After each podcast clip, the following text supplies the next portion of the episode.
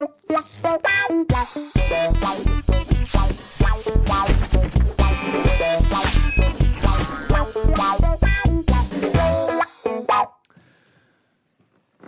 Moin und hallo, herzlich willkommen zu einer Nigel Nagel neuen Folge Almost Daily. Heute in fantastischer Besetzung. Wir haben zwei fantastische Gäste. Wir haben Axel und Patrick da. Ich freue mich sehr, dass ihr da seid. Und wir haben natürlich Donny da. Hi. Und äh, da kann man sich so ein bisschen überlegen, okay, worum könnte es gehen? Wenn Donny da ist, ist die Chance, dass es um Alkohol geht, relativ hoch. Und wenn man jetzt gleich euch beide vorstellt, dann wird man zu dem Schluss kommen, es muss sich um Alkohol drehen. Denn ähm, ihr beide seid verantwortlich für ein neues Craftbier, was quasi Hamburg gerade im Sturm erobert hat. Und man sieht es ja auch so ganz dezent auf deinem Merchandise. Überquell! St. Pauli, das ist ein neues Craftbier. Ähm, und wir wollen das natürlich zum Anlass nehmen, um mal ein bisschen über Bier zu sprechen. Bier ist ja auch so ein bisschen die kulturelle Grundlage unseres Landes. Ähm, ohne Bier weiß ich nicht, ob es uns geben würde. Ihr wisst ja, alle Mönche haben äh, Bier getrunken und sich davon ernährt. Ähm, wenn sie es nicht gemacht hätten, wären sie alle tot. Aber manche haben keine Kinder gemacht, das ist dir klar, ne? Mönche? Ja, das Ja. wird dir erzählt. Natürlich machen die Nicht Kinder. Weil du Ja. gesagt hast, ohne, ob es ohne Bier uns nicht geben würde. Ich glaube, es gibt auf jeden Fall aufgrund von Bier schon sehr viele Menschen, weil man natürlich betrunken dazu neigt, Sex zu haben. Zum einen das, aber zum anderen meine ich, es war in einer Zeit, als die Pest wütete. Im frühen 20. Jahrhundert. stimmt. Bier war rein, Antibakteriell. antibakteriell. Ohne Bier, glaube ich, wäre Europa komplett verwüstet, also ausgelöscht worden. Ja. Auch, auch äh, Deutschland wäre Brachland jetzt. Ja. So langsam würden die ersten Siedler würden irgendwo ähm, aus, aus Osteuropa sich so vorwagen in, in dieses, in dieses bewaldete zentraleuropäische Bier haben. Wenn sie Bier dabei haben, so riesige Fässer Klar. und mal gucken, wie weit sie kommen und dann irgendwie merken sie, oh fuck, das Bier geht zur Neige, wir haben es noch nicht Ja. geschafft, eine Brauerei zu bauen und wir müssen umkehren. Nein, wir kehren nicht um. Egal, in meinem Kopf. So, Aber, aber ja. ganz kurz, das war ja. Ja. auch ein Win-Win, ne? Also die Leute, die betroffen waren von Krankheiten, natürlich das Bier, um einfach zu desinfizieren. Und die anderen gesunden Leute haben, mussten sich das ja die ganze Situation natürlich auch schön saufen, so im Sinne von, ach, zum Glück bin ich nicht erstmal ein Saufen. Also das heißt, alle hatten. Das war eine Win-Win. Alle haben, ja, Win-Win-Situation. absolut. Genau. Das waren noch Zeiten. So ist es. Axel, du, ich habe dich vorhin gefragt, du hast ein unfassbares historisches Wissen auch über Bier. Und äh, bevor wir gleich quasi zu euch kommen, und zu, zu eurem coolen Bier, ähm, lass uns doch mal wirklich historisch anfangen, wo wir schon quasi eingetaucht sind. Was ist die Geschichte des Biers? Oh, es gibt viele verschiedene Punkte. Ähm, du hast äh, ein bisschen was über das Mittelalter erzählt. Das ist schon neue Geschichte. Bier geht zurück. Archäologen wissen, dass vor 12.000 Jahren schon gebraut wurde. Fast zeitgleich im Zweistromland, Mesopotamien und in China. Und es gibt Theorien, äh, die sagen, dass der Mensch deshalb nur sesshaft geworden ist, weil er Bier erfunden hat. Weil er irgendwo Getreide hat rumstehen lassen in der Schüssel, Regenwasser kam rein, Hefen haben sich raufgesetzt und dann ist ein Fermentationsprozess entstanden. Und es hat verdammt lecker geschmeckt. Und es war so, wow. Äh, Ist eine Theorie. Auf jeden Fall wissen wir definitiv 12.000 Jahre vor Christus ging's los. Und es gibt äh, von den Babyloniern zum Beispiel super Dokumentation über Getreideanbau, welches Getreide für welche Bierstile, völlig abgefahren. Ähm, und also das war eigentlich so die Geburtsstunde in der Weltgeschichte für Bier. Dann ging die Siedlungsgeschichte in Europa los. Machen wir jetzt mal einen Zeitsprung zurück. Die, das erste Kloster, was nachweislich gebraut hat, war ein Kloster in der Schweiz im 9. Jahrhundert. Schweizer. Da gab es schon erste Aufzeichnungen. Und dann haben wir natürlich in Deutschland über Weinstefan, älteste Klosterbrauerei, Kehlheim, die Region, weitere Dokumente, dass gebraut wurde. Und dann hat sich das immer weiterentwickelt. Sagt man nicht, dass es in, Entschuldigung, wenn ich dich unterbreche, aber gerade diese, deswegen habe ich gerade bei Schweiz gesagt, im Sinne von, ich dachte, Ich wir wären die Erfinder. Ja. Aber, und dann fiel mir gerade doch tatsächlich ein, ich meine mich daran zu erinnern, dass es, was man so sagt, ähm, sagen wir mal, dass man so landläufig sagt, das Bier wurde in Tschechien erfunden. Stimmt das? Nee, Oder ist das nicht- Pilz? Quasi das Pilz Das ist, wurde. genau. Aber jetzt kommt's ja. Ah, Nicht okay. erfunden, aber Genau, wir, So, wir sind ja. ja. alle von der Industrie über Jahrzehnte erzogen worden und Bier für uns ist oft ein Pilz. Ein, ein Bier in Bayern ist zum Beispiel eher ein helles Ein oder ein Weizen. Und jetzt kommen wir zum nächsten Punkt. Bierstile unterscheidet man. So wie wir wissen, dass ein Wein nach Rebsorten definiert wird, Merlot, Syrah, äh, Cabernet Sauvignon und so weiter, Grauburgunder, Riesling und so, gibt es im Bierbereich über 200 Bierstile auf der ganzen Welt. Aber weil wir erzogen worden, eine Marke zu trinken, sagt keiner selbstverständlich, ich hätte gern von der Brauerei XY das und das Bier, sondern wir sagen immer Bier rüber. Ja, genau. Und jetzt fängt es wieder an, dass man sich über unterschiedliche Bierstile Gedanken macht, äh, unterschiedlich braut und wir fangen wieder an, Geschmack zu lernen. Weil die schmecken natürlich unterschiedlich. Ein, ein in Holland oder Belgien gebrautes äh, Bier, was mit äh, Kirschen versetzt wird, schmeckt natürlich völlig anders als dein Lieblingspilz, was du hier gerne abends auf einer Party trinkst. Trotzdem ist es ein Bier, wird gebraut wie ein Bier. Nur wir in Deutschland, in dem Kulturraum Deutschland, sehen das ein bisschen anders. Ist das so eine äh, Renaissance? Weil als ich aufgewachsen war, man fängt ja auf dem Dorf früher an zu saufen. Mit sechs, sieben so ähm, wird man initiiert. der erste Vollrausch. Ja. Und spätestens mit zwölf kennt man 100 Biersorten. Am Schützenfest. Auf dem Schützenfest, genau. Und ähm, dann gab es ja irgendwann so dieses, äh, im Zuge des Kapitalismus, whatever, dass diese ganzen kleinen Brauereien ähm, quasi äh, weg Ja. gebumst worden von Becks und wie sie alle heißen. Ähm, früher hatte ja wirklich jede Siedlung ihre eigene Brauerei, die dann auch danach benannt wurde. Und ähm, irgendwann gab es das halt, gab, also wenn du hier jetzt, da gibt es dann Astra, ähm, natürlich, das ist ja so ein bisschen das Hamburger Bier, dann gibt es äh, Becks im etwas höheren Preissegment, dann gibt es noch Majeva für Leute, die es ein bisschen herber Holsten. mögen, die vielleicht so ein bisschen kinky drauf sind. Äh, Holsten gibt es für die Leute, die irgendwie an der Tanke nochmal gucken, ob sie wie viel Groschen sie dabei haben, das ist Holsten.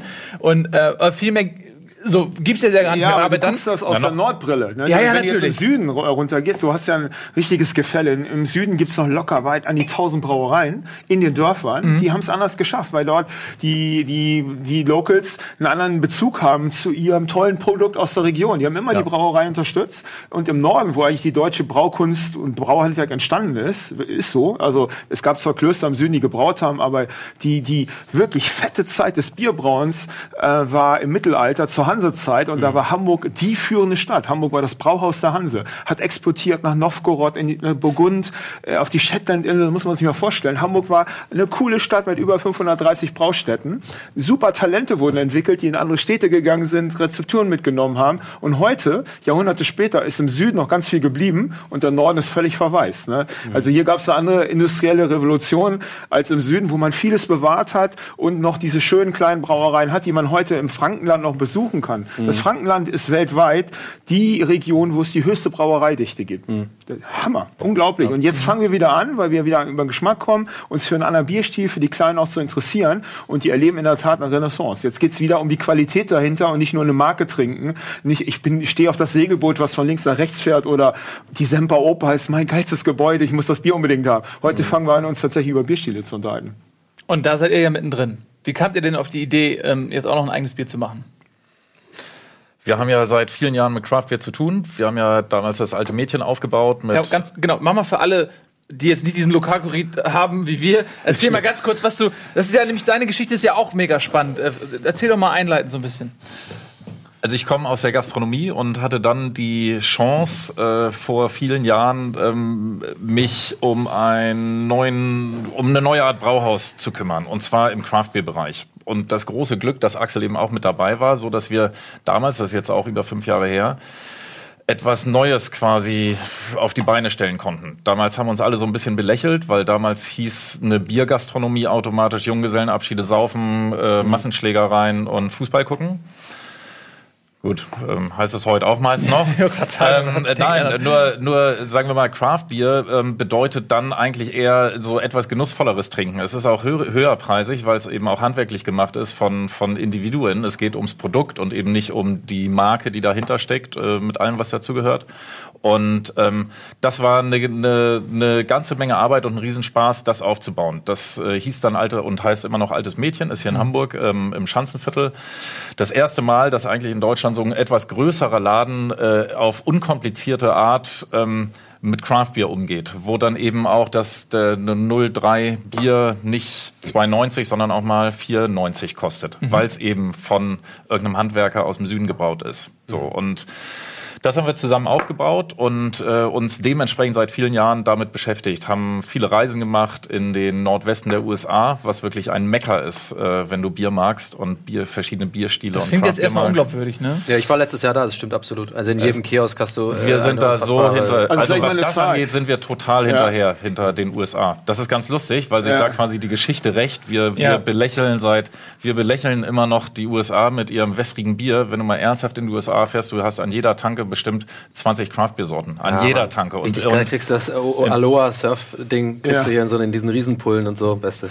In den 70er Jahren gab es in den USA noch 49 Brauereien. Dann gab es diesen berühmten Präsidenten Jimmy Carter, der hat 77 äh, ein Gesetz erlassen, dass Hobbybrauen erlaubt ist. Das heißt, die ganzen Ich finde Garagenbrauer waren Nachnamen sehr Krimineller. passend dann. dazu.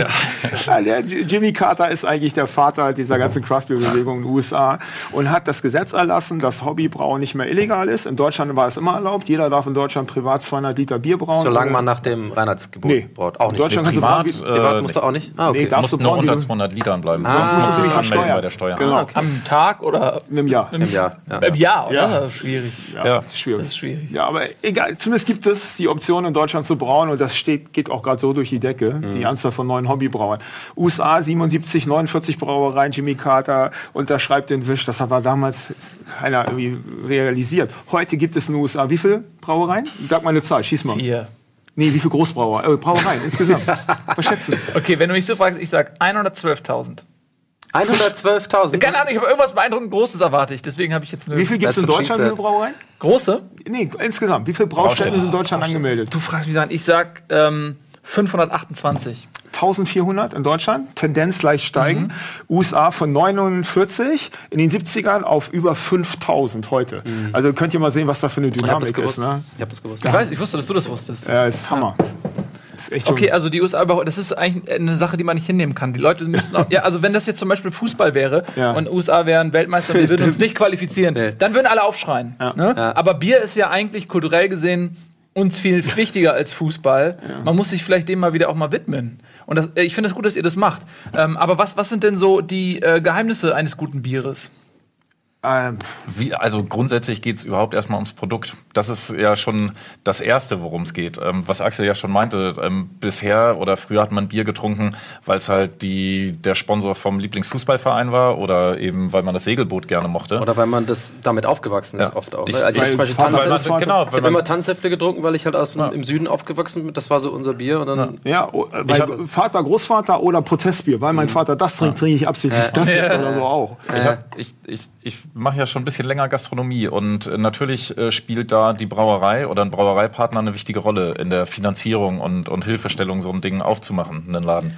Und- subventioniert ähm, eine Brauerei so ein Lokal? Also man fragt sich immer, wenn man, wenn man ähm, an Kneipen vorbeigeht, dann hängen da immer überall so Leuchtschilder Genau. von der Marke oder Aschenbecher oder so. Heißt es dann, dass die Brauerei die Ja, nicht nur. Das kann ich dir mal sagen, weil, bevor, weil ich würde vielleicht vorschlagen, ich sage das zuerst, weil dann kannst du natürlich als Profi sagen, ob ich da recht habe, denn ich habe das mal so mitbekommen und war da auch ehrlich gesagt ein bisschen äh, erschrocken und vielleicht für die Zuschauer oder Zuhörer auch mal interessant. Ich war, ähm, es gibt hier um die Ecke, ich sage jetzt mal nicht was genau, aber es gibt so einen kleinen Laden, wo ich gerne so Mittagessen gehe und ähm, der ist so ein bisschen auch von seiner Art her so einer, da merkst du schon, der macht so sein eigenes Ding. Also der hat irgendwie eine Kasse ohne Kartenzahl, der macht das alles noch so bar und rechnet das aus und zahlt das aber natürlich alles, er macht sich ja selber mit Stress, er muss ja selber dann alles Buch führen, aber er ist so ein bisschen so altmodisch.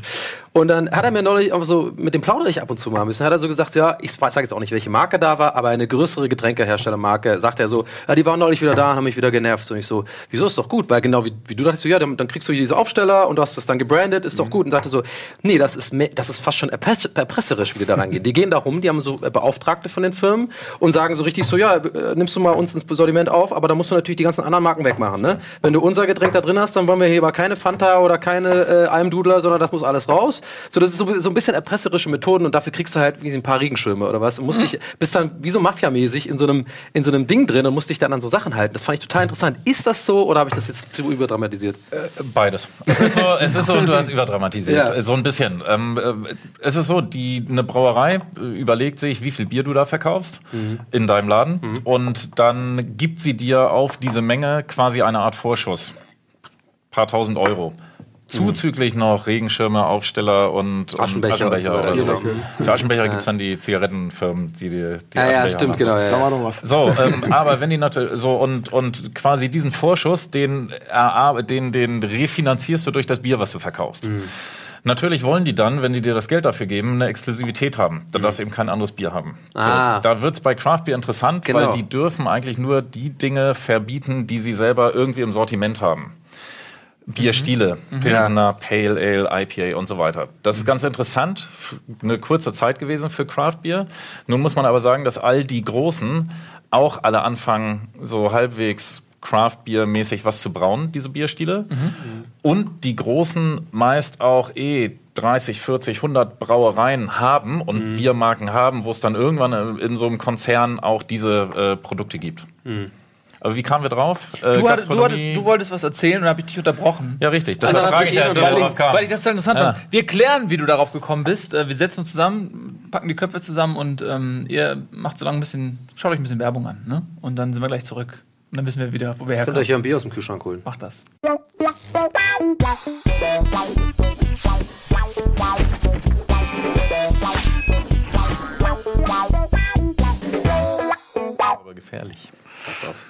Willkommen zurück. Hoffentlich habt ihr das gerade noch gehört, was Donny gesagt hat. Schön, dass ihr wieder da seid. Äh, bei Almost Daily heute mit Axel Patrick, Donny und mir. Wir reden natürlich über Bier und alles, was das Bier uns ermöglicht hat. Ähm, du hast gerade so ein bisschen deine persönliche Geschichte auch erzählt. Wir haben dich dann rüde unterbrochen, die so ein bisschen den Faden durchschnitten.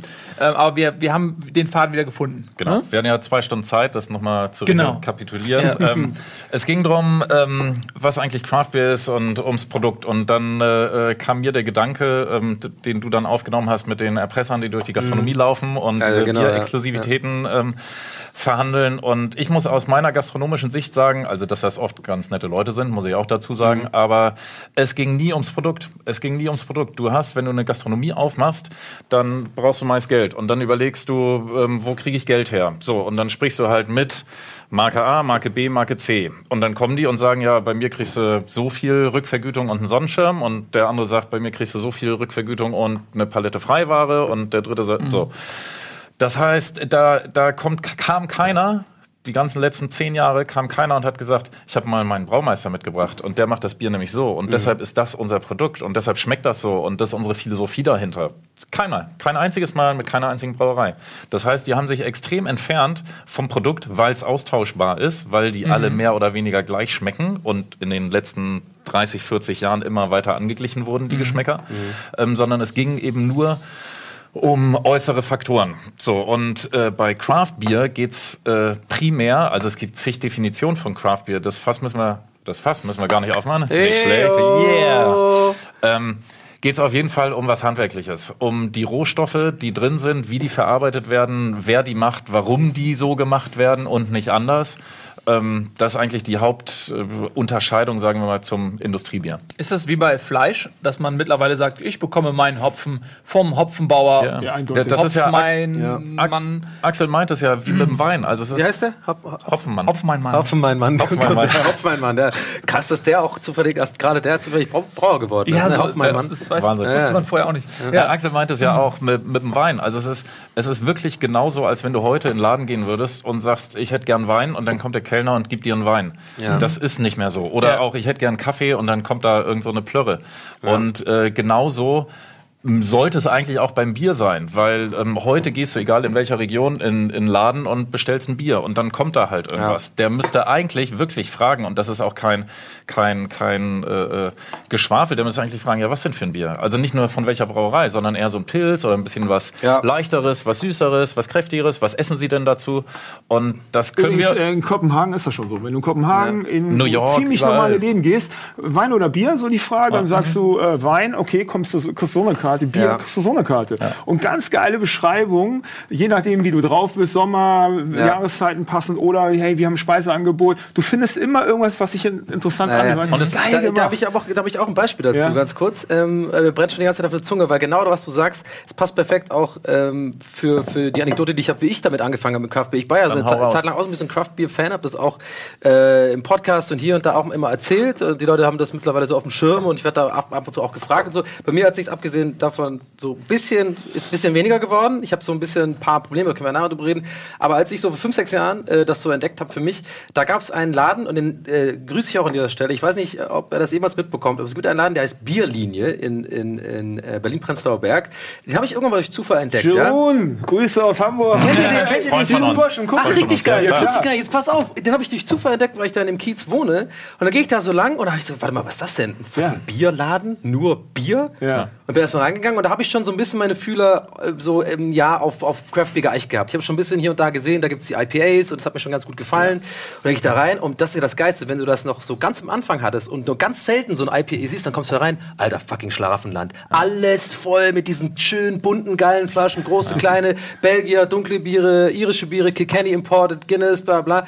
Und genau das war dann so. Ich gehe da rein und schaue mich um und der Typ kommt auf mich zu und fragt genau, stellt genau solche Fragen. Nicht so, was willst du trinken, sondern so im Sinne von, Ja. was machst du, was bist du für ein Typ, magst du es eher herb? So diese grundsätzlichen Fragen und dann sagst du, ja, ich mag es eher herb. Ja, dann könnte ich dir eher einen Pilz empfehlen vielleicht so und, oder ein, ein, ein IPA oder so. Und dann die Genau. nochmal durchgehen und dann auch immer schön mit probieren, hat so ein kleines Glas gehabt Ja. und man hat sich wirklich abgeholt gefühlt und dieses ganze Erlebnis fand ich krass, weil am Ende des Tages, Alter, ich war Bier kaufen. So. Das hast du immer noch verbunden mit, ich hole mal einen Silent Sixer, die Jungs kommen zum FIFA-Zocken vorbei, fertig ist die Kiste. Aber das war wirklich so ein, das fand ich total cool. Und normalerweise bin ich auch ein Typ, der mega genervt ist im Laden, wenn ich irgendwo in einen Klamottenladen gehe und die Leute kommen auf mich zu. So, äh, kann ich dir helfen? Bin ich immer so, Alter, nee, ich, das nervt mich eher. Und das fand ich total cool, deswegen Grüße. Und äh, das hat gerade so gut gepasst, weil genau das war auch so meine Erfahrung mit Craft Beer, warum ich das so gut fand. Nicht nur, weil abgesehen davon, dass es natürlich geil schmeckt und man das auch einfach geschmacklich mag. Ja. Dieses ganze drumherum, dass es halt das Produkt ist, dass auch diese, ich habe ja früher auch viel gestaltet, diese ganzen Etiketten fand ich total geil. Und auch dieses, einfach, dass alles so ein bisschen besonders ist, dass du dir mal zwei gönnst am Abend,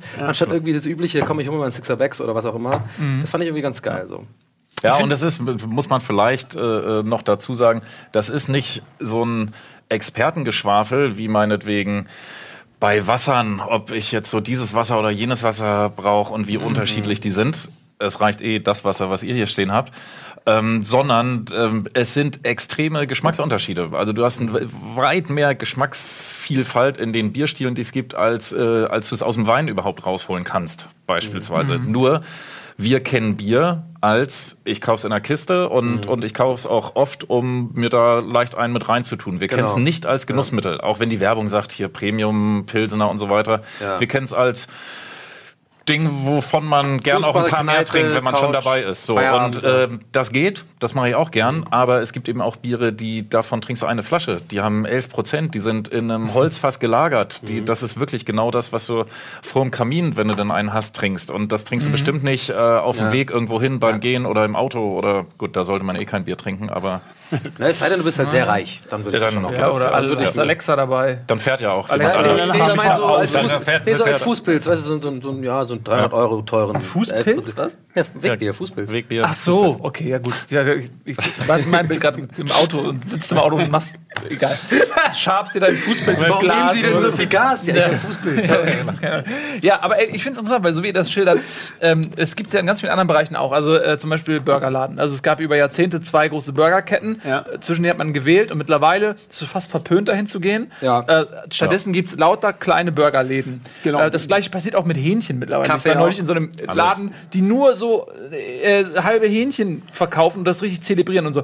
Äh, Kaffee ist vielleicht ähnlich, Whisky ist eh schon immer so gewesen, Gin. ne? aber Gin, genau, Gin ist mega. Nein, Schokolade. also, du hast das überall, Brot. Wurst, überall. Das ist äh, Gemüse, du hast wieder ein anderes Gemüse. Wir haben, äh, wenn du so willst, so eine sanfte Lebensmittelrevolution. ist. Und warum passiert das? Weil wir wissen, dass wir sowieso seit Jahrzehnten angelogen werden von der Industrie, Ja. die Lebensmittel her. Wir wissen es. Das weiß jeder von uns, aber wir wollen es nicht akzeptieren. Und am Ende geht es darum, kaufe ich für 99 Euro Cent ein Kotelett oder nicht? Ja. Oder weigere ich mich? Aber jetzt passiert Folgendes. Jetzt ist dieses ganze Thema Ernährung, Krankheiten und wie das alles zusammenhängt, Thema in Schulen. Es ist einfach so. In, in Schulen gehst du mit Ernährung heute anders um, als ich Ja. in der Schule an Ernährung rangezogen wurde im Bio. Gar nicht, oder? Also- nee, Nein. kaum, gar nicht. Man hat akzeptiert, was Und wenn die man Industrie so ist das gut, Industrielle wird starke akzeptiert, so Marke. große Felder. Und, und wir fangen so. heute an und wir wissen, wir lassen uns von Werbung noch unterhalten, aber eigentlich wissen wir es Verarschung. Mhm. Also die Pizza, die in 45 Sekunden angeblich auf dem Tisch gezaubert wird, Mhm. auf irgendeiner Brücke, Rotweinglas, eine super Puppe gegenüber, wird schon irgendwie klappen. Das kann es nicht sein. Das geht nicht. Das, ist übrigens meine absolute Lieblingswerbung von allen. Da mache ich mich seit Jahren drüber. Das ist übrigens die Restaurante-Werbung, wo sie dann im fucking Restaurant sitzen beim Date und dann essen sie eine Tiefkühlpizza. Natürlich, klar. Ich bin in einem schönen Italiener. Ja, äh, Giovanni, machst du mir mal bitte die Tiefkühlpizza, bitte. Ja, genau. Dann kriegt die so perfekt auf den Teller. Lass mal Das ist das sehr auch ran. metaphorisch, ne? Ja. Also eigentlich sitzen sie jetzt zu Hause am Küchentisch, es Mit ist alles mega karg, aber Ja. es fühlt sich für sie so an, als hätten sie ein teures Date, weil diese Weil Pizza so die gut ist. So Scheiße, habe ich, das- hab ich jetzt ohne, also unironisch, habe ich wirklich tatsächlich gar nicht mal so in Betracht gezogen, dass das, das gemeint ist. Die, die wollen dieses Gefühl erzeugen, ne? Ja, Werbung ist ja nur noch Gefühl. Also eigentlich ist ja auch jede Werbung gleich. Es geht nur noch um Lifestyle, es geht nur noch um, ey, ich bin jung, ich habe Spaß, ich bin unverbindlich, ich bin lebensfroh, ich habe Ja. mir passiert unfassbar viel Geiles Ja. in meinem Leben. Ich bin reisefreudig und boah, Ja. geil. Und das Produkt ist, taucht dann irgendwo nebenbei auf. Ja, ja. Es kann ein Auto sein, es kann aber auch wirklich ein Knirpsregenschirm sein, es ist egal. Naja, äh, Segeln und, und Becks zum Beispiel, haben wir jetzt oft genug Becks gesagt, reicht jetzt auch. Ja. Aber ich meine, das ist auch schon so seit Jahren eigentlich ein genialer Schachzug. Ne? Du, hast, du weißt zwar nicht warum, aber du verbindest mit, dem, mit der Marke so, oh, Brise im Haar, ist irgendwie alles ist locker leicht und so. Weil die das, Kleines die sind Lagerfeuer schon, mit Die sind schon genial, ja. coolen Puppen zusammen irgendwie. Ja, ja. nee, aber wir, wir stellen das alles gerade in Frage. Außerdem sind wir smart. Ne? Wir haben mittlerweile über Mobile Devices die Chance, wirklich rauszufinden, was steckt eigentlich dahinter. Du, du wirst nicht mehr, wenn hier auf der Buddel steht, dass sie geile Projekte in Afrika unterstützen, da weiß ich in drei Minuten, ob das wirklich ist. Ich kann mich durchführen, ich sehe einen Live-Bericht auf YouTube oder wie auch immer und ich glaube dann der Marke oder ich glaube der nicht. Und wir Ja. sind an dem Punkt, wo wir glauben wollen, wo wir nicht mehr verarscht werden wollen und wo wir wissen, dass das, was wir täglich leisten müssen, was ja immer mehr wird, müssen wir bedenken, nur geht, wenn wir uns echt richtig geil ernähren. Das ist so. Ich kam nach Deutschland zurück und da gab es einen Skandal. Ach Vor ein paar Jahren. A, oder? E10. Unsere armen Motoren müssen ein Benzin tanken, das nennt sich E10, was sie da auch immer reinmischen, unsere armen Autos. Da hätten die zur gleichen Zeit immer sagen können, sag mal, was für einen Scheiß essen wir denn? Wie performen wir denn mit dem Scheiß, den wir essen? Aber die Autos wurden manipuliert durch angeblich schlechtes Benzin. Ja. Was ist, das geht, ist doch, kann ja doch nicht wahr sein. Ne? Da sind die da oben wieder. Die Ja, ja, genau, genau. Liebe, liebe ihr da oben Entscheider, gebt unseren Autos gutes Benzin, weil das Auto ist so viel wichtiger als wir selber, so ungefähr. Nein, und ich meine, grüne Woche läuft, Demos laufen, wir, werden, wir gehen immer mehr auf die Barrikaden. Wir wissen, dass irgendwo das Ende dieser Ernährungsgeschichte über industrielle ähm, Revolution oder Industrialisierung erreicht ist. Und deshalb ist es so, dass wir uns wieder mit Lebensmitteln ganz anders beschäftigen. Und gerade weil in Schulen das ein Thema geworden ist, in Kindergärten, und wir bauen jetzt einen Schulkindergarten, äh, Garten. einen Kräutergarten. Nicht Kinder, Kräutergarten. Kräutergarten mit der Schule Da nebenan. wachsen Kräuter, Okay. keine Kinder. Ja, ja, genau. Ist ein bisschen einfacher. Ja, genau, Okay. passt besser. Aber da geht es darum, die, die Kids Nein. packen da nicht nur Samen in die Erde, sondern die haben eine geile Schulküche. Und es Ja. geht darum, selber zu sehen, wie ein Radieschen wächst, eine Tomate oder Aubergine und was auch immer, ähm, weil es einfach ein Thema wird. Und weil, wenn ich gut esse, kann ich besser performen, werde weniger krank. Wir wissen es Ja, in der ich finde Theorie. das, ich find das total spannend, diese ganze Bewegung, weil ähm, also das, da kann man eigentlich gleich auch noch mal diese ähm, äh, fleischlose Ernährung auch noch mal, das ist ja auch immer dieses ne, Ve- Veganer versus Nicht-Veganer und so. Klar. Aber ähm, zum Beispiel Zucker. Ne? Also du hast ja wirklich in jedem, bei mir ist es so, ähm, ich habe einen kleinen Sohn und dann fängt man auch an zu gucken, okay, was will ich dem nicht geben? Zucker steht da ziemlich weit oben, ist ja eigentlich die Volksdroge Nummer eins. Aber und Sag's nochmal, Droge, Zucker. ja, ja, das ist ist eine eine Droge, ich Droge. weiß. Eine So, Droge. ich bin auch höchst abhängig. Und, Ja. Ja. und Ich äh, dann gehe ich irgendwie ins Regal und ich gehe schon irgendwie ins Bioregal Ja. und äh, versuche eine Tomatensauce zu finden oder so, wo nicht Zucker die höchste äh, Ingredienz ist, ja.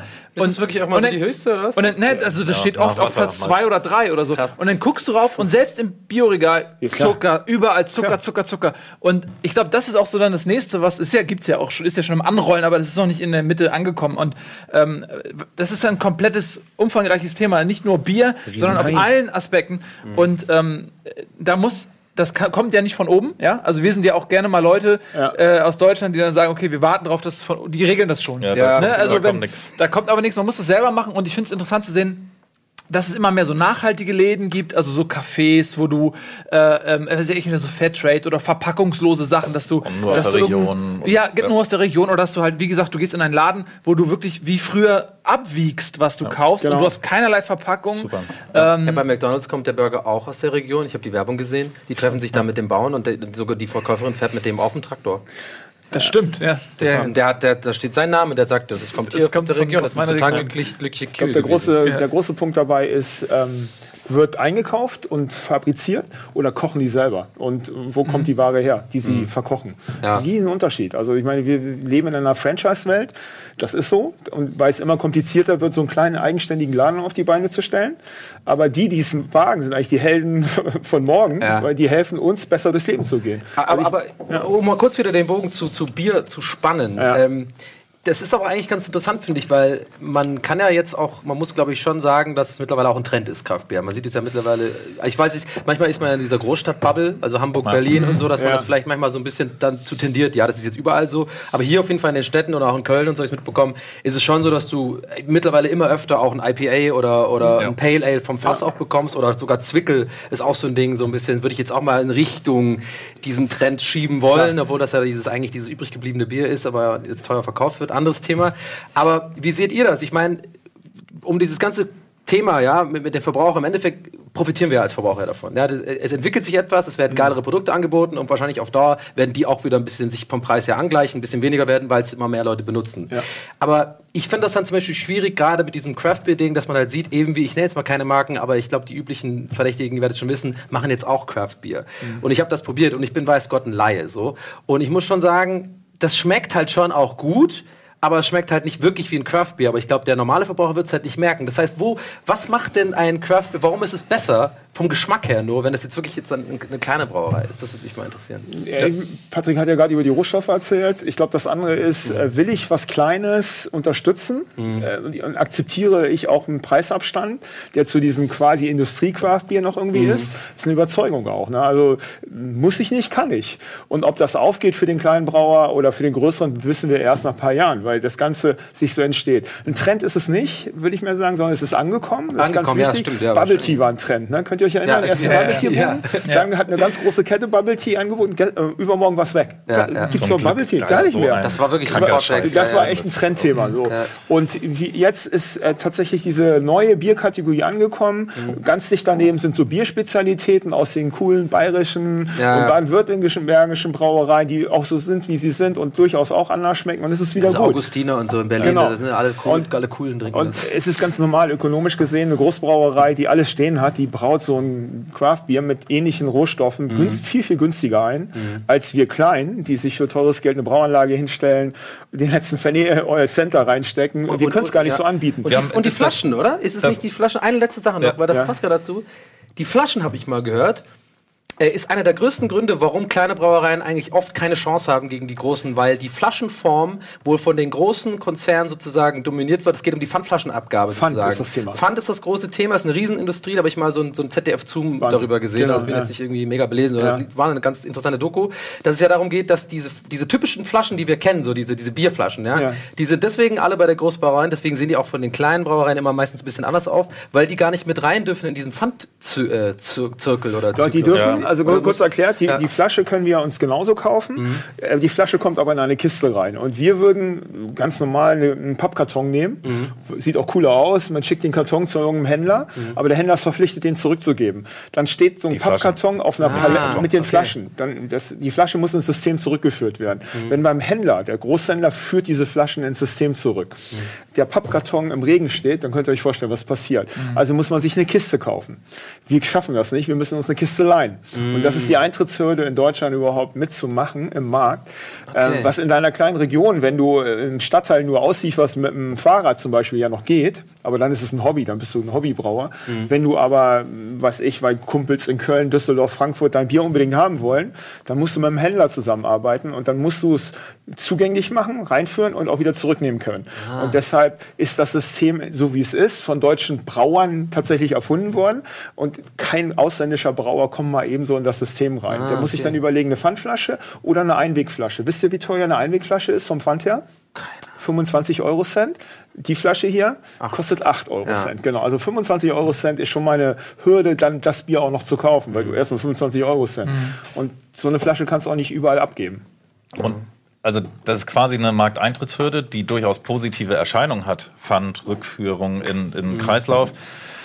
Man kann jetzt aber auch darüber diskutieren, wie gut das ist, dass auch leere Flaschen und palettenweise durch die ganze Republik gefahren werden. Dann werden die gereinigt, die Etiketten abgemacht, neu drauf gemacht und so weiter. Aber grundsätzlich ist es ja eine gute Sache, dieses Pfandsystem. Aber es ist für, für es ist eine Markteintrittshürde, muss man ganz klar sagen, für kleinere. So und deine Frage war ja auch noch, weshalb das Bier, also ob man quasi den Mehrpreis auch rausschmeckt. Ja, beim genau, das Craftbier. war, So. genau, ich habe es sehr lang formuliert, aber das Genau. war im Endeffekt, genau. Und, und es, ist, ähm, es ist so, dass, dass es ja auch durchaus Lebensmittel gibt, die optimiert sind, Mhm. ähm, die vielleicht richtig gut, dir richtig gut schmecken, wo es aber durch andere Mechanismen hergestellt wird, durch Stärke. veränderte Produktionsmethoden, ähm, die du, wenn du handwerklich brauchst und eben wirklich keine, wirklich nichts mit dem Bier machst, außer Hopfen, Wasser, Malz und Hefe reinzutun ähm, und wirklich nicht mehr machst. Ähm, du kannst nämlich unterm Reinheitsgebot viel mehr damit machen. Du kannst da recht viel Chemie reintun und wieder rausnehmen. Du kannst unter Druck und vermischen und und und. Ähm, dann schmeckt es nun mal so, wie es ist. Es kann durchaus sein, dass du auf industrielle Art durch die Behandlung das hinbekommst, dass es trotzdem ganz angenehm schmeckt. genau. Und es ist dann wesentlich günstiger, weil da die Skalierung natürlich die Rolle spielt. Genau, also ja. das, das Teure am Bier ist, Wen, also, dass es bei dir auf dem Tisch steht, da ist das Teure am Bier eigentlich die ganze Logistik, äh, Transport, Verpackung und so weiter und so fort. Das Produkt ist dann leider nur noch ein äh, ganz ja. kleiner Bruchteil. Äh, n- nur ein Bruchteil davon. Und wie- muss man echt sagen. Und, und Also da großen, macht sich ja. Skalierung natürlich total bemerkbar. Ob du drei Trucks äh, äh, losschickst irgendwo hin oder ob du es palettenweise irgendwo hinschicken musst. Mhm. Und das ist schon viel für einen kleinen Brauer, ganze Paletten zu schicken. So. Wie, wie sieht das bei euch aus vor Ort? Ähm, Also ihr habt Kupferkessel, riesige. Kupfer, Was habt ihr nein. für Kessel? Ja, Edelstahl. Edel, Poliert, edel, poliert. poliert. Edelstahlkessel. Und äh, wer, also ihr habt, habt den Braumeister angestellt Ja, klar. und, und wie, äh, also und dann wie, wie läuft das ab? Und dann kommt da Wasser rein in den Edelstahlkessel, Hopfen, Malz, zack. Jetzt, jetzt alle Galileo-Erinnerungen, die man jemals Ja, ja, genau. Zack. So, und dann da, zum da, da, Schreiner da, habt ihr kommt so vorbei. riesigen Stock, da rührt er einmal am Tag Ja. um und dann, oder wie läuft das? Ja, müsst ihr euch mal angucken, weil es wirklich super spannend ist, das auch selber gemacht zu haben. Äh, du hast also eine Anlage und da gibt es deutsche Maschinenbauer, die fantastische Anlagen bauen. Da ist Deutschland wirklich ein Megaland. Wir haben die ganze Technologie hier. Wir haben zwei der besten Universitäten weltweit, Weinstefan und die VEB in Berlin, wo Meister aus der ganzen Welt versuchen, ihr Studium äh, an, äh, zu starten, weil Deutschland da wirklich sehr, sehr gut ausbildet. Baumeister ist ein Studium? ja, oder? ist total. Meister. Das ist, das ist zum Beispiel, wenn wir so nach Amerika oder in die USA gucken und denken, das kann ja nicht wahr sein, dass die viel weiter sind in Sachen Craft Beer. Und das sind sie immer noch.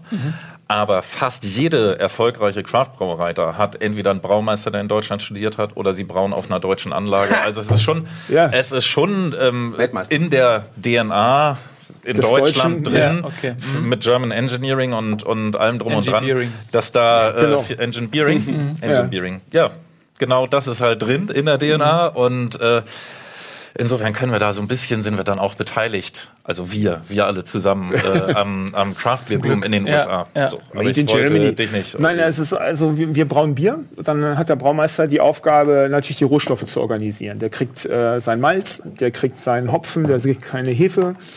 Äh, Die oder vielleicht auch andere Rohstoffe, die nicht nach dem Reinheitsgebot laufen, aber trotzdem eingesetzt werden können, ähm, holt er sich zusammen und dann fängt so ein ganz normaler Brautag an. Morgens in der Regel um sechs, dass das Malz gemahlen wird, dann wird es eingeweicht, dann wird es gekocht in unterschiedlichen Stufen bis zu einer bestimmten Temperatur und dann fangen En- Enzyme an zu arbeiten. Später kommen sag ich mal, die Geschmackskomponenten rein, ganz massiv natürlich durch den Hopfen. Dann wird es wieder runtergekühlt. Später kommt die Hefe dazu und so weiter und so fort. So was dauert beim durchschnittlich gut gebrauten Bier, handwerklich gemachten Bier, sagen wir mal zwischen vier und sechs bis zu zwölf Wochen. Das heißt, wir richtig mit der Lagerung. Batch. Also Mit das Kochen dauert grob acht Stunden. Genau, Ja, die Kochen und dann kommt es in den Lagertank. So, Und da wird es erst geil oder kann man schon direkt, wenn es abgekühlt ist, schon. Nee, das ist eine Da- Brotsuppe. Äh, Ah. Es ist eine Brotsuppe und im Lagertank fängt die Hefe erst an zu arbeiten und dann entsteht Alkohol und kommt der geile Scheiß und rein. sowas. ja, dann kommt nach einer, genau, nach einer Woche ähm, Gärung passiert schon ein bisschen was. Und wenn du dann so ein Bier trinkst, so von ja, am ersten Tag, nach einer Woche, nach zwei, nach drei, nach vier Wochen, da hast du eine Profilentwicklung, das ist gigantisch. Ja. Ne? Es ist, ändert sich so unglaublich und wir wissen eins jetzt, weil wir die letzten sechs Monate elf verschiedene Biere gebraut haben, dass bei fast allen Bieren, die wir gebraut haben, eine Woche noch mal länger drin zu lassen, was echt Geld kostet, an, an dem Profil des Bieres noch so Ja. viel hineingehen und so viel besser wird. Und daher äh, ist das eine Sache Slow Brewing. Ne? Lass dir Zeit, mach Ja. es gut. Und Braumeister ist in der Regel ganz entspannt und braucht auch seine Zeit für den Arbeitsgang. Ist so lustig. Ist so nicht IPA Also- entstanden? Also dachte ich. Nee, ja. Ich habe, weil das ist nämlich die, meine, meine, meine, also ich habe so eine, so eine, naja, so eine, ich sag mal, eine Erklärung für IPA und ich denke, sie ist richtig, aber ich weiß nicht, ob sie so halb richtig ist. Jetzt zwar, das heißt ja Indian Pale Ale. India. Und ähm, ich habe ähm, die Erklärung so, also irgendwie mir mal so zusammengereimt, dass ja früher die Engländer sehr, sehr aktiv im Seefahrtgeschäft waren. Ich, ich, ich gehe jetzt mal vom, Kolonialmacht. sagen wir mal, 13., 14. Jahrhundert vielleicht so, Ein bisschen später. um den Dreh rum, na, so ungefähr. Und da war ja natürlich die, ähm, die Fahrt nach Indien sehr wichtig für die Gewürze und sowas. Und ich habe dann gehört, dass es so ist, dass natürlich Bier war das Getränk Nummer eins auf, ähm, auf den Schiffen, weil die lange auf See waren. Und das war halt, hat, ist halt nicht, also ist nicht vergoren halt. Ne? Das konnte man halt trinken. Und der Alkohol war dann auch noch äh, desinfektionierend oder keine Ahnung. Und dann haben die gemerkt, je lang, dann ist dieses Indien, haben sie dann Indian Pale Ale genannt, weil das so lange, wie du gerade sagst, so lange sich entwickelt hat, dass es dann einen höheren Alkoholgehalt hatte. Und dann irgendwie ist es so in die Ja, Richtung. okay, pass auf. Oder so, das Also mehr oder weniger? In Ja. England gab es zwei Biere, die hat man man damals im Mittelalter getrunken. Einmal Porter, Ja. die Coffee, äh, Kofferträger, Porter nennt man die heute noch. So ein dunkles Bier. So ein dunkles Äh, Bier. Sehr Ist- malzig. und Guinness dunkles. dann auch? Weil ich bin Das ja Ire. Stout, das ist noch dunkler, ja, ja, eine genau. Stufe davor. Okay, So, okay. und, und dieses Porter ist ein Bier mit ganz wenig Alkohol, Keime abgetötet, gesünder als Wasser, damals im Mittelalter. So, Ah, Das okay. hat man im Da haben die Hafen am Tag Ach, wegen Keime abgetötet. Genau. Keime ja. Da haben wir am abgetötet. Tag drei, vier Liter ähm, Ja, genau. äh, Ja. bekommen und auch getrunken. Ja. Also Weil er statt Wasser. Wasser, ja. Wasser war verkeimt ähm, Genau. und unsicher. Ähm, das sicherste Lebensmittel war da tatsächlich Bier in der So, Zeit. und, und dann hat man neben dem Porter, dem dunklen, ein helleres getrunken, das hieß Pale Ale. Pale Ale heißt ja blasses Ale, blasses Bier. Ja. Blasses, obergäriges Bier. Ganz simple Erklärung. Und das hat man mit englischen Hopfen gemacht, so typische englische Hopfen, ein bisschen so erdig, krokantig, also nicht fruchtig oder so, wie man es heute kennt. Und dann war der, der Punkt, dass man die englischen Truppen überall natürlich auf der Welt versorgen musste. Und man hat das Bier zu Ende gebraut, aber der Trick war dann, weil man zweimal über den Äquator musste, sprich tropische Temperaturen, keine perfekten Fässer, sondern Holzfässer, Lange viel Reise. Alkohol rein. Weil Alkohol konserviert. Und, und viel Hopfen. Ja, auch genau. Ah. Und, so, und dadurch ist aus einem Bier, was vielleicht 5% oder 4% hatte, auf einmal ein Bier geworden mit 7%. Und dann war die Ansage, wenn das Bier angekommen ist in Indien, liebe Off- Offiziere, nicht die Soldaten, müsst ihr zurückverdünnen, ein bisschen Wasser rein, damit es ungefähr auf dem Level ist. Haben sie nicht gemacht. Natürlich nicht. Nee, und haben Ja, geil, Alter. Das Schiff kommt. genau, tropische Temperaturen, frisches Bier. Wenn es nicht umgekippt ist, aus welchen anderen Gründen auch immer, das durfte auch nicht angerührt werden von Ja. der Mannschaft, weil es auch nicht teurer war, war für die Offiziere bestimmt. So, und das war die Legende. Und dann haben die Amerikaner, die anfingen, hier eine Brauerei zu bauen, da versucht natürlich Heritage aufzubauen. Die Amis haben ja kein Heritage, so wie wir. Wir gehen in so eine Klosterbrauerei, seit 800 Jahren brauen die hier schon Bier so ungefähr. Wie geil, das nimmt man gar nicht mehr so ernst. Die Amerikaner gibt's erst so seit 30, 40 Jahren und schaffen mit viel Pathos tolle Geschichten. Und äh, mein Urgroßvater hat schon mal Bier getrunken, das sah so aus. Und hat irgendeiner diese Geschichte rausgekramt. Ist dann tatsächlich mit, mit dem Segelboot das mal abgefahren, hat gesagt, wir machen das genauso wie die Engländer. Heißt übrigens IPA. Und das Bier hat in, dieser, in, in allen Craft-Bier-Ländern die Welt erobert. Das ist so eines der meisten. Genau, das ist ja So, das, was man ist immer. Craft Beer. Genau, was man immer so mit. mit Genau, Craft Beer und äh, das äh, Craft Beer ist aber nicht IPA, es ist einer von 200 und wie viel auch immer Bierstilen. Und so gibt es immer, jetzt aufkommt immer mehr Moden. Also IPA war es, mo- momentan in den USA sind Sauerbiere tierisch angesagt, was war letztes Jahr. Dann gibt es einen neuen Bierstil von der Nord-Ostküste ähm, ähm, Ostküste in den USA, New England IPA, das ist wie Fruchtsäfte schmeckt das, flüssige nimmt zwei. Dann ähm, genau, Sauerbiere hat man. Und was jetzt wieder kommt, sind klassische Biere, Lagerbiere, die wieder Ja. mit Begeisterung in den USA gebraut Diese werden. Brooklyn, Brooklyn Lager da, die, die haben wir immer. Ist ein Name, Ja genau. gut, die gab es ja sch- schon Die immer oder schon sehr lange, aber Ja. es ist äh, im Moment gibt es eben bei ganz vielen schon den Trend, alles klar, zwei besondere Biere trinke ich gern, aber davor, danach und dazwischen möchte ich auch gern Bier so zum Ja, Trinken ja, ja, trinken. genau, ja, So, Wir ja. kommen wieder Trinken, zurück, was du vorhin auch gesagt hast. Ich habe mal eine Zeit lang, jetzt trinke ich wieder mehr Basic. Genau. Ja. Aber deine Basic-Biere oder das, was in den USA brauen, sind mit einer Nuance anders, Ja. aber sind eigentlich wieder klassische Bierstile, Ja. die man lange Zeiten getrunken hat. So hat es also im Craft-Beer-Bereich Moden, so wie es im Weinbereich auch Moden gibt. Ne? Man kommt auf gewisse Rebsorten, die wieder angesagt sind. Wir haben im Champagner-Bereich momentan auch so eine kleine Entwicklung, wo man Champagner, nicht Industriechampagner trinkt, sondern von kleinen Weingütern und auch mal merkt, dass ein Champagner anders schmecken kann als nur Bubbles auf der Zunge. Und all das entsteht, weil wir langsam wieder Geschmack entwickeln. Wir entwickeln wieder Nase, Zunge, unser Auge registriert, oh, ist ja ein bisschen trüb, wie kommt das? Und all das hilft uns, wieder eben sowas zu unterscheiden.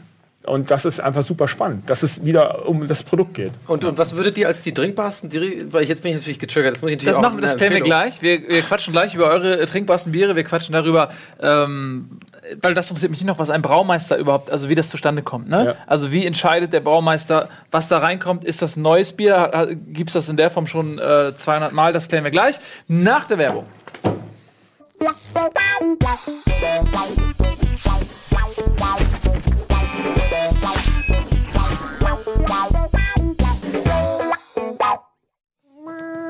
Herzlichst willkommen zurück bei Almost Daily. Äh, Axel, Patrick, Donny sind zu Gast. Wir reden über Bier, Craft Bier, äh, Lebensmittel, Qualitätssteigerung haben wir auch schon besprochen. Ähm, lass uns gleich, bevor wir äh, zu, zu deiner Frage kommen, was es denn so an, an spannenden Bieren da auf dem Markt gibt, noch mal ganz kurz zu dem Braumeister zurückkommen, weil mich das total interessiert. Ja. Ähm, ihr habt euch entschlossen, ein Bier zu machen. Das ist ja nicht so, dass man ein Produkt hat und sagt, ich möchte dieses Produkt brauen, sondern am Anfang steht ja wahrscheinlich die Idee, ein Bier zu brauen und dann entscheidet man sich, wie dieses Bier aussehen soll. Wie, wie ist dieser Prozess? Arbeitet man, also bietet der Braumeister äh, verschiedene Biere an? Ist der dann exklusiv bei euch angestellt? Hat der Sachen im Portfolio, die er schon mal gemacht hat? Oder, oder kreiert er was komplett Neues für euch? Also vielleicht ein gutes Beispiel. Spring Ale. Ja. Ja. Ähm, Patrick war, glaube ich, derjenige, der gesagt hat, es gibt so im Sommer immer die leichten Sommerbiere. Und dann haben wir gesagt, stimmt, warum fängt man nicht fr- früher an? Weil die ersten warmen, Tage kommen so März, April. Da wird schon mal richtig warm, da sitzt man zum ersten draußen. Die Stühle sind noch nicht alle draußen, die Sonnenschirme noch nicht, aber hey, dann will man was leichteres trinken, ist schon mal ein Salat und nicht die schweren Burger. So, ihr kennt diese Jahreszeit, wenn du merkst, oh, die Sonne kribbelt und so weiter. Und dann haben wir gesagt, lass uns mal ein richtig leichtes Ale brauen mit ganz viel Geschmack. Ale, also obergärig, ein bisschen frischer, spritziger und was eigentlich eine Alternative zum Alsterwasser ist. Ähm, Alsterwasser ist ja ein geiles Bier mit Zitronenlimo, viel Zucker wieder rein. Ist ein bisschen schade, ne, wenn man das Bier so ein bisschen vergewaltigt und zum Alster macht. Also haben wir uns rangemacht und haben gesagt, lass uns das um die 3,8, 4 Prozent irgendwie versuchen hinzukriegen. Da muss trotzdem Geschmack dran sein. Welche Hopfensorten wollen wir? Da sind wir auf äh, Zitrone, Grapefruit gekommen, Nuancen und so weiter. Das haben wir unserem Braumeister mitgegeben. Das war das Profil. Und er hat gesagt, okay, ich mache mir jetzt mal Gedanken bezüglich der Rezeptur und ist in eine Forschungsbrauerei gegangen und dann nochmal zu Freunden, als wir unsere Brauanlage noch nicht hatten, und hat dann zwei, drei Sude, Testsude gemacht. Und dann haben wir die probiert, verkostet und haben gesagt, da, Nummer zwei so, ist so, es. ist so, so ein, wie ein Sirup oder was? Nee, das ist noch Sud nennt man das, was Brau. im- aus dem Aber Braukessel das ist kommt. schon, schmeckt wie das fertige wie Bier das oder ist fertige das? Bier. Genau. Ah, okay. Sud ist eigentlich nur die Bezeichnung, wo es eigentlich gemacht wird. Also in Okay, Sudkesseln okay. Ach, sagt man ja auch. Sudhaus. Su genau, Richtig. Sudhaus, genau. Genau, Brauereisprache. Also ich, ich hätte auch sagen können, dann hat er das Bier auf den Tisch gestellt und wir haben uns für ja, Variante 2 entschieden und haben gedacht, das könnte gut ankommen. Das Bier hatten wir dann auch am Start, als wir gerade so eröffnet haben. Und es ging durch die Decke. Also die Leute, Gäste haben verstanden, als da stimmt, das mit dem Zucker hast du recht, wenn du das so sagst, probier das mal. Und haben es probiert und der Kunde entscheidet. Geschmack entscheidet sowieso der Kunde, das können wir ja nicht vorgeben. Ist völlig durch die Decke gegangen. Also fangen wir jetzt schon gerade im Februar das wieder nochmal? an. Das hieß Äh, Spring, Spring Ale. Ale. Spring Ale, okay. Genau, wir brauchen jetzt im Februar für Ende März richtig Kapazitäten, dass wir ab Ende März, hoffen wir mal, dass die Sonne scheint, wieder alle beglücken können mit dem Bier. So, so entsch- was- das ist ein Entstehungsprozess. Es ist Kochen. Bier machen ist Kochen. Mhm. So, und ähm, wenn du deinen Braumeister noch nicht lange kennst, so ist ja nur am Anfang einer Beziehung, Mhm.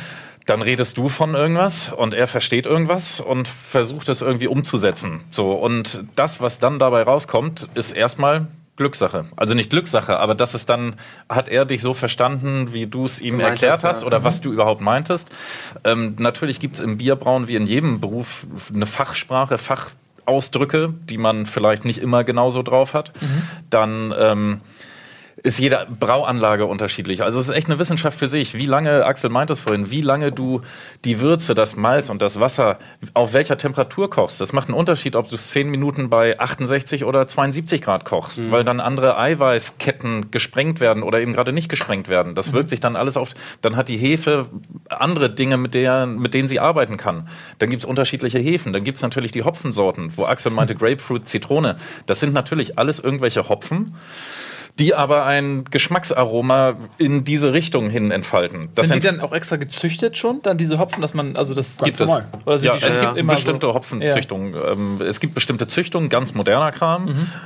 Es gibt aber auch klassische Hopfen, die eine Geschmacksausprägung in so eine oder so eine Richtung haben. So, und ähm, da macht es auch einen riesen Unterschied, wann du die dazu tust. Also wenn du sie früh beim Kochen dazu tust, das können wir uns schon erklären, dann wird nicht mehr viel vom Aroma übrig bleiben, weil es verfliegt. Du musst sie später zutun. Manchmal sogar erst in den kalten Tank, also ins kalte Bier.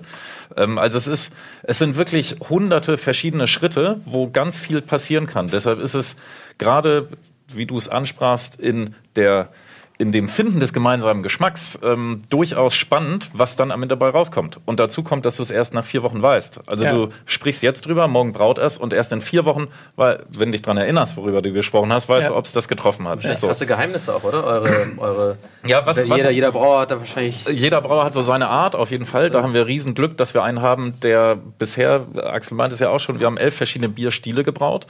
Ähm, da war, von denen waren wir bisher alle begeistert. Vielleicht haben wir auch so ein bisschen eine rosarote Brille auf gegenüber unseren eigenen Bieren, aber die waren alle, was es auch von anderen bes- anderen bestätigt wurde, echt super für für den Bierstil, den sie darstellen. Und das ist natürlich das, die Basis, auf der du dich triffst. Es gibt 200 verschiedene Bierstile und die haben Charakteristika bis hin zu wissenschaftlichen Charakteristika, welche Farbe das hat, welche Trübung das Bier hat. Welche das heißt, das das heißt, wenn du sagst, wir brauen einen Pilz, dann weiß der auf jeden Fall, es ist, hat normalerweise ein Vertreter der Biersorte Pilz, hat so eine, eine Farbe, Mhm. hat so eine Schaumbildung, hat äh, ein, ein Bittergrad von da bis da, hat Mhm. so und so viel Alkohol, hat solche Malze da drin. Also das ist schon mal eine Basis und dann kannst du mit ihm aber beschnacken, komm, lass mal aber ein bisschen süßer machen oder noch ein bisschen schlanker oder ein bisschen trüber.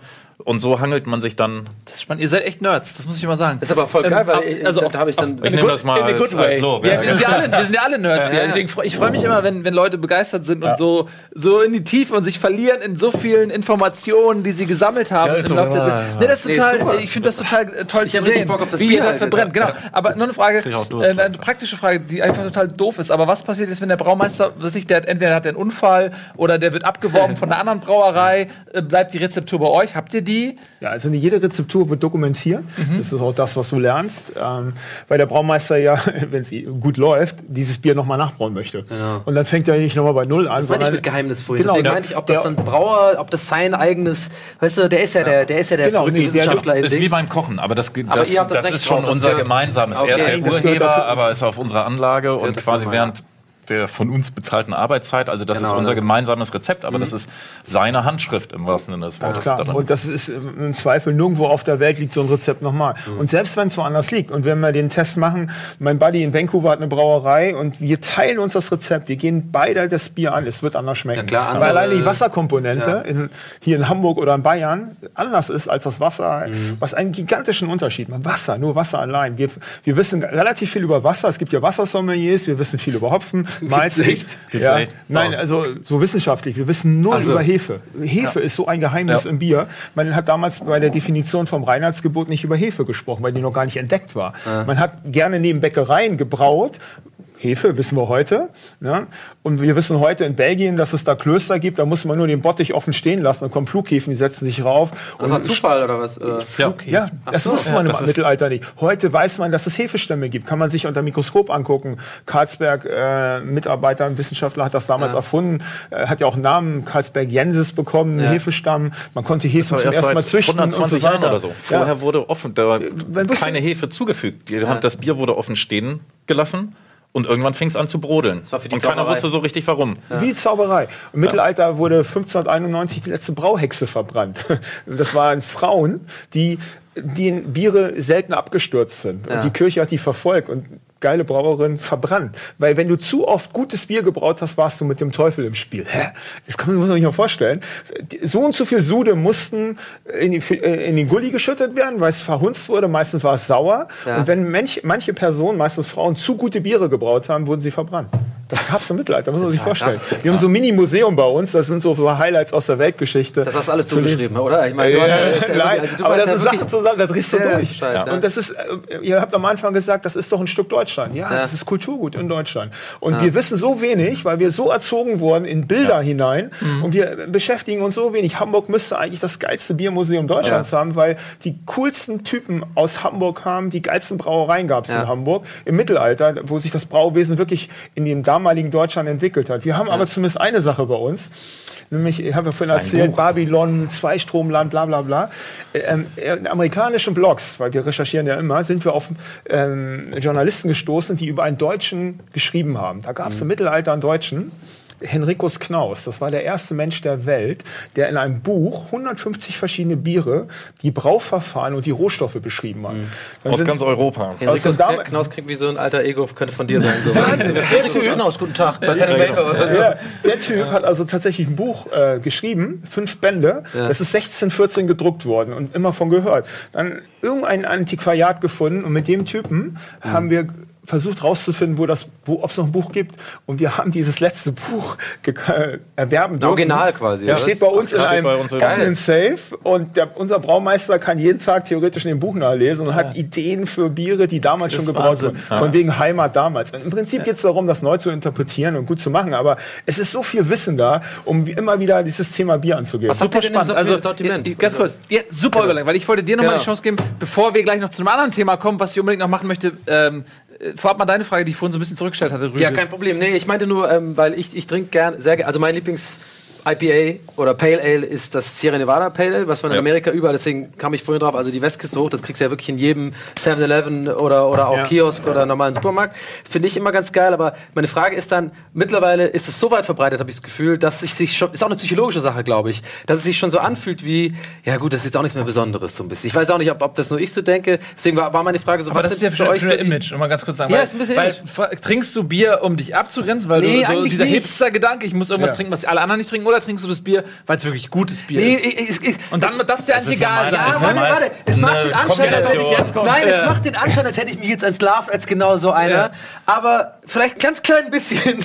Aber irgendwie habe ich denke ich dann immer so, ja, das ist dann so, das habe ich jetzt zu oft getrunken, weil dann nee, äh, pass auf, ich habe den Grund. Ich habe den Grund, weil irgendwann ist es nichts mehr Besonderes mehr. So. Genau. Und für mich ist Craft Beer immer so ein Ding. Ich gönn mir das jetzt, ist auch teurer und so. Da will ich ein Geschmackserlebnis. Ich habe jetzt so viele äh, Sierra Nevada Pale Ale getrunken, dass es sich fast schon anfühlt wie ein Krombacher oder so, weil man sich halt so dran gewöhnt hat. Genau. Und dann will ich ja wieder dieses frische Erlebnis wie, ah, so krass. Und zum Beispiel mein Lieblingsbier der letzten Jahre ist eine Berliner Brauerei, Stone IPA, finde ich ganz geil. Ich weiß nicht, ob ihr die kennt. Ja, Ja. ja klar.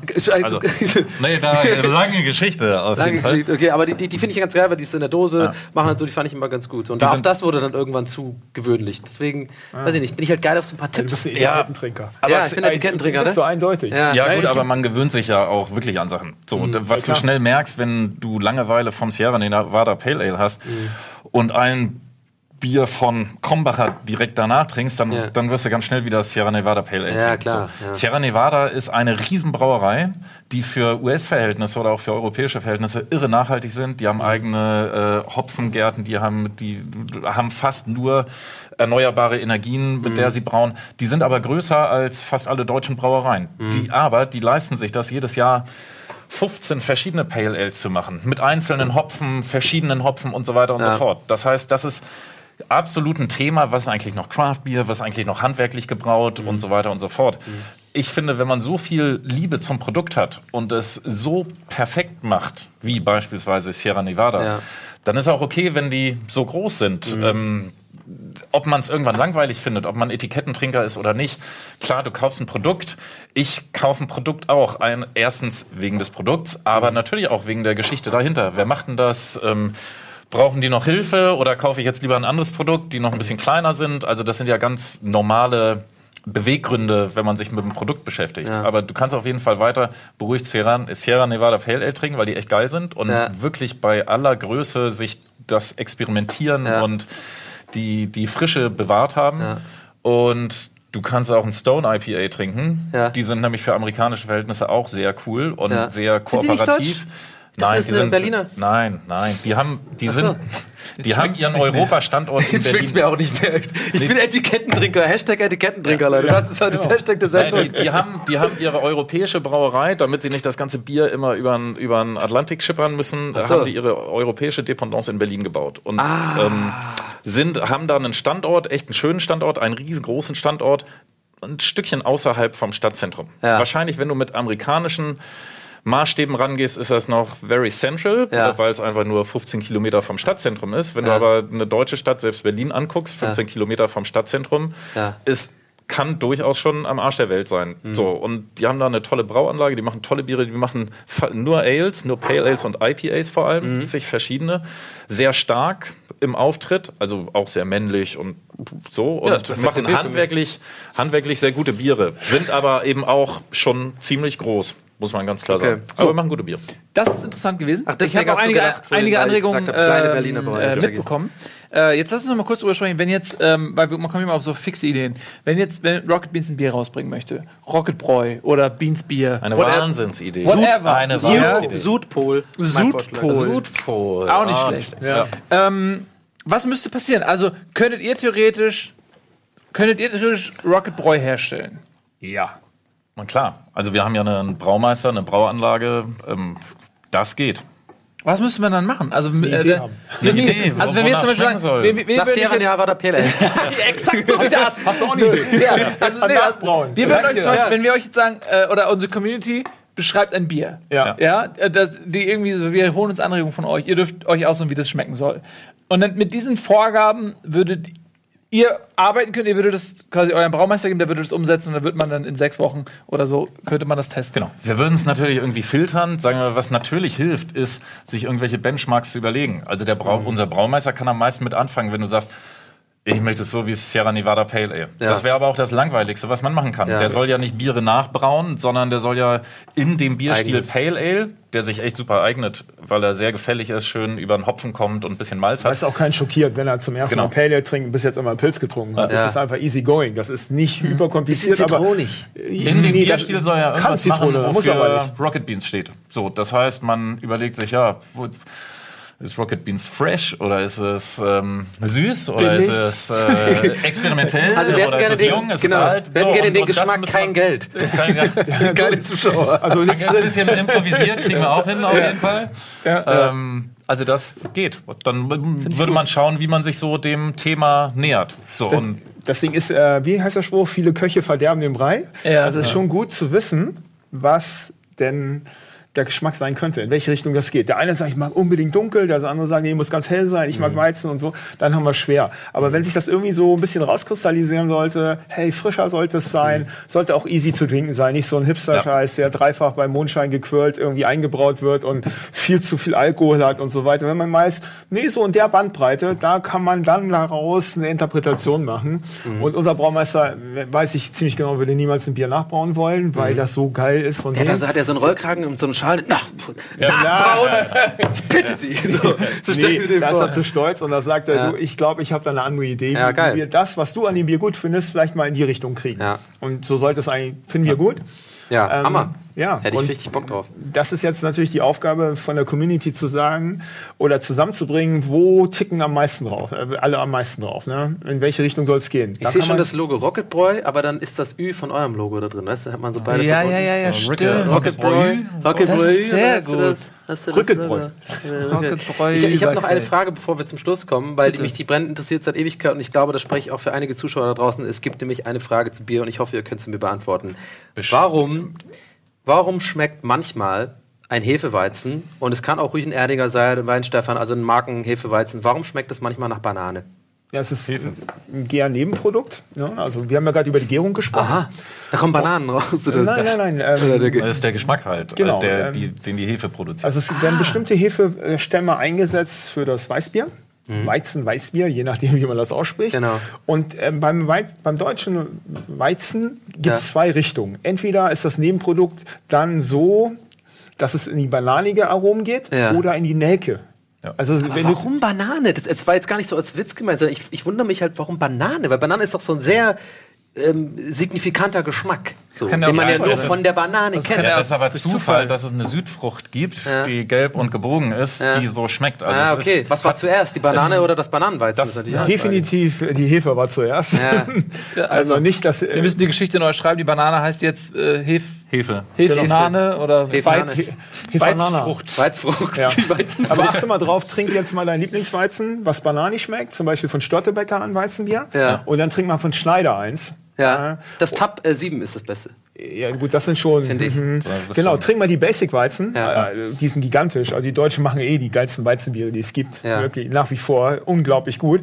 Und dann hast du mal den Unterschied zwischen Banane und Nelke. Und bei Schneider hast du eine oder bei Meisel hast du auch eine schöne Nelkennote. Mhm. Und bei Störtebecker hast du zum Beispiel eine schön massive Banane mit drin. Fact, die Hefe hat nichts mit irgendwelchen Ja, Zusätzen Rohstoffen zu zu Okay, tun. kommen keine Bananenscheiben rein oder so. Was wir früher gemacht haben, als wir jung, jung und dumm waren, das war äh, Trend, dass äh, man einen Schluck Bananensaft, Bananenhefe. Bananenweizen. Das war Ja, Bananenweizen. Das war, äh, hat man immer getrunken. Das war völlig normal. ja. Ja. Ich, Ja. heute, ich weiß nicht, ob das heute auch. noch ein Ding ist. Cola-Weizen im Süden, auch so in Jugendclubs und Ja. so wird gerne Cola-Weizen. Das Ja. ist, das auch Russe immer noch oder häufig. das Russe? So Russe oder. Ja. Ja. Nee, Bananenweizen weiß nicht, ob es das noch gibt. Aber bietet sich, also liegt natürlich nahe, ähm, wenn du eh schon Ja. einen gewissen Bananengeschmack im, im Bier hast. Aber grundsätzlich sind wir jetzt keine Freunde von dem Vermischen von Punchen. Getränken, genauso Ja. wie beim. Alsterwasser. Wir würden eher versuchen, es über die Aromatik durch den Hopfen, beim Alsterwasser Zitrus, Noten und ähnliches, oder beim Weizen, wenn wir es denn so rauskristallisieren wollen würden. Da haben wir auch ein Bier, unser Weizen-IPA, welches auch genau in diese Richtung geht, es eben über die natürlichen Inhaltsstoffe zu machen. bisschen nach Kokos. Mhm. Und in diese Richtung geht Ja, das, das ist ja geil, weil wenn das, das nächste Mal passiert und vielleicht bei Leuten da draußen auch, dann habe ich das Gefühl, das ist ein ganz gutes Gefühl, wenn man jetzt genau weiß, okay, das ist eigentlich natürlich nicht. Das ist jetzt, eigentlich macht es ja besonders und eben dieses Industrielle nimmt es ja auch ein bisschen raus. So, du hast von einer Riesenmarke ein Bier, wo du weißt, das wird hunderttausendfach am Tag produziert, aber genau dein Bier ist jetzt ein bisschen bananiger, weil du hast einen Batch bekommen, der, wo die Hefe so ein bisschen, ein bisschen anders war. Und äh, es gibt noch das andere Gericht, muss auch noch einstreuen, was gut passt. Ähm, es gibt ein bestimmtes grünes Bier, aus Deutschland, was grüne Flaschen benutzt. Ich will jetzt die Marke nicht nennen, aber ähm, das riecht ein bisschen, ist genau das gleiche für mich, aber das riecht manchmal ein bisschen nach Mhm. einer mh, gewissen rauchbaren Pflanze. Ähm, Ich weiß nicht, ob euch das schon mal aufgefallen Ja. ist. Also das gute alte Grasbecks.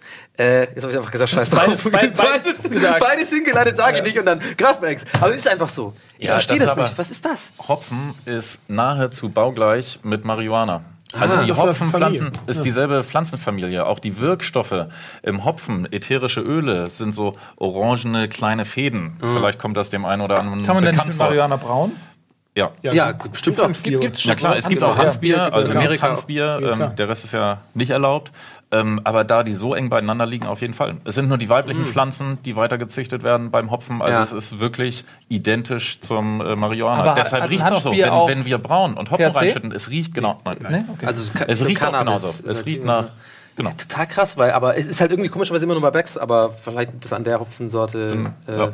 Ah, krass, auf jeden Es Fall gibt aber krass. auch andere Faktoren, zum Beispiel Licht. Wenn eine Flasche zu lange im Schaufenster steht Mhm. und die Sonne ballert drauf, dann mag das Bier noch okay sein, aber dann entsteht ein Lichtgeschmack. Ja. Ändert auch schon wieder. Die, es, ihr kennt Getränkehändler, die im Sommer ihre Bierkisten vor der Tür haben. Ja. 40 Grad, 30 Grad. So eine Flasche, äh, das ist nicht schlecht, das Bier, aber es kriegt Ja. dann einen geänderten Geschmack und das geht auch manchmal in unterschiedlichste Richtungen. Kann Bier schlecht werden?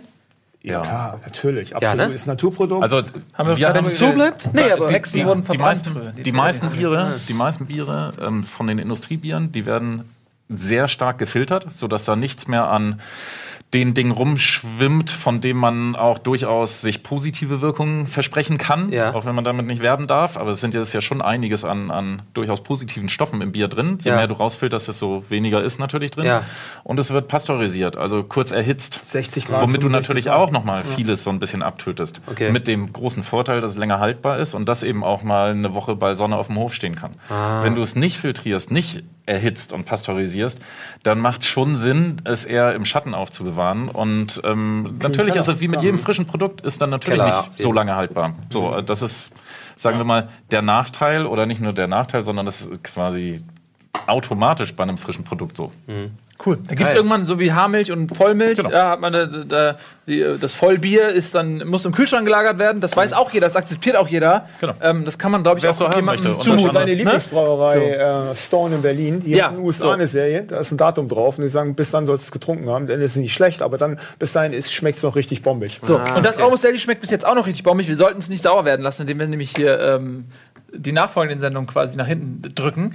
Ähm, deswegen machen wir jetzt ein Ende. Vielen, vielen Dank äh, euch beiden, dass ihr da wart. Das sehr waren gerne. unfassbar interessante Einblicke. Ich glaube, ihr könnt Ja. noch viel länger drüber reden. Wir machen das nochmal. Wir machen das, wir müssen jetzt nochmal irgendwie im Geheimen ausarbeiten, was wir unserer Community für einen Fragenkatalog mitgeben, dass Für die Rocket das Bier definieren können. Dann machen wir Rocket Boy. Ja, Wie geil ist geil. das denn? Und dann besaufen wir uns zusammen. Pan! Yeah. Das wird super. Bis dahin, äh, vielen Dank. Ja, auch dir, Donny, und macht's Gerne. gut. Tschüss und auf Wiedersehen. Ciao. Tschüss. Ciao. Ciao, ciao. Bye.